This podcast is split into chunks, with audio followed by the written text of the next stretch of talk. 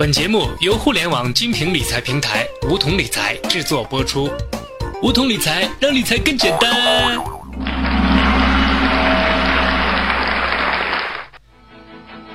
连日来，中国股市风云变幻，大盘指数出现断崖式暴跌。从五千点急剧下降，一半上市公司停牌，另一半股票日日跌停。中央银行、证监会、券商、保险等机构紧急推出各种救市方案，不管是降息降准、暂停 IPO、国家队资金入场，还是机构大佬呼吁为国护盘，效果都收效甚微。股市并没有好转的迹象，一场金融保卫战正在打响，市场上更是出现金融危机的悲观论调。那么，金融危机真的来临了吗？假如金融危机来临，百姓的生活将会受到何种影响？本期梧桐理财将与大家一起探讨：当金融危机来临时，我们该如何应对？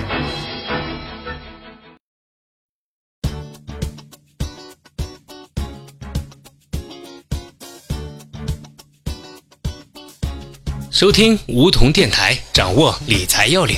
大家好，我是梧桐小学弟，很高兴又能与大家一起谈钱说财。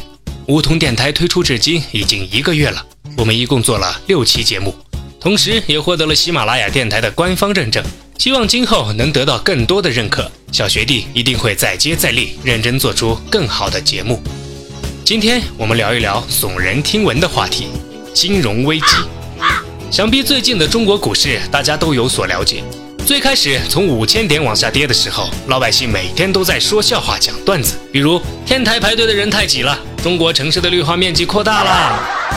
接下来大盘继续下探，百姓的心态也开始发生变化，开始冷静地讨论牛市是否终结。随着跌幅越来越大，越来越多的人最终失去理性，痛骂监管部门不作为。What the hell？等到央行、证监会出手救市，依然没有明显作用的时候，大家终于忍痛割肉，仓皇而逃。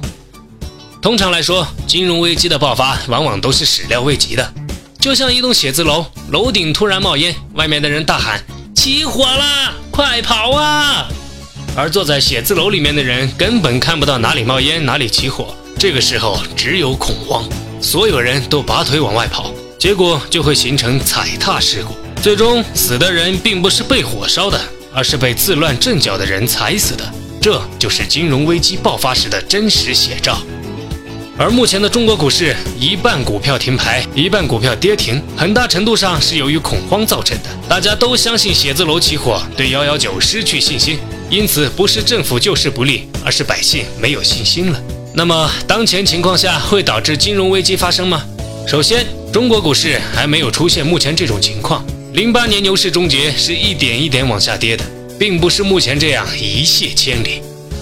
其次，中国还没有遇到真正意义上的金融危机，不管是九七年还是零八年，对老百姓的影响都不是非常严重。对比一下希腊，你就会知道，希腊经济崩盘的后果是通货膨胀、物价疯涨、银行倒闭、公务员开出租车。教师去当妓女，玩吗哥？国家崩溃，民不聊生。对中国来说是不会允许这种事情发生的。这个时候就能很好的体现出社会主义国家的优越性了。我们有理由相信，政府会以举国之力来维护经济安全。目前中国银行系统有大量的资金运行在股市里，很多楼盘被抵押给银行，资金也进入了股市。而在刚刚过去的两周，中国股市的市值被强行打下去百分之三十。这等于是银行爆发系统性危机的警报已经拉响，所以我们还是要未雨绸缪。即使不会出现希腊这样严重的后果，也会出现百姓财富缩水的情况。那么，当股市大跌、经济萧条、通货膨胀、物价上涨时，我们该如何保全我们的财产呢？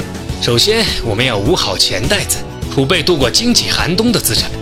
这种时候，我们需要适当降低自身生活水平，注意节流，不要过度消费。同时，在物价上涨之前，购买一些必要的生活物品。其次，防止让财富缩水，理财要以安全增值为目标。对于股市深套的投资者来说，如果所投资金为全部闲钱的百分之八十以上，必须割肉减仓至百分之三十到百分之四十，以保住更多本金。对于持有现金的投资者而言，目前所要做的就是保本和锁定收益。保本最简单的方法就是存银行，而不是购买银行的保本理财产品。银行的保本理财往往让你输掉利息，有的保本只保外币，还会输掉本金。锁定收益的项目就是国债、有担保的大企业债、银行定期及少量的保本固定收益理财产品。以上是一般的做法。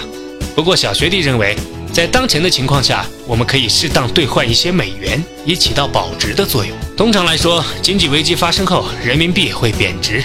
目前的人民币对美元的汇率是一比六点二，也就是说，一美元可以换六块二毛钱。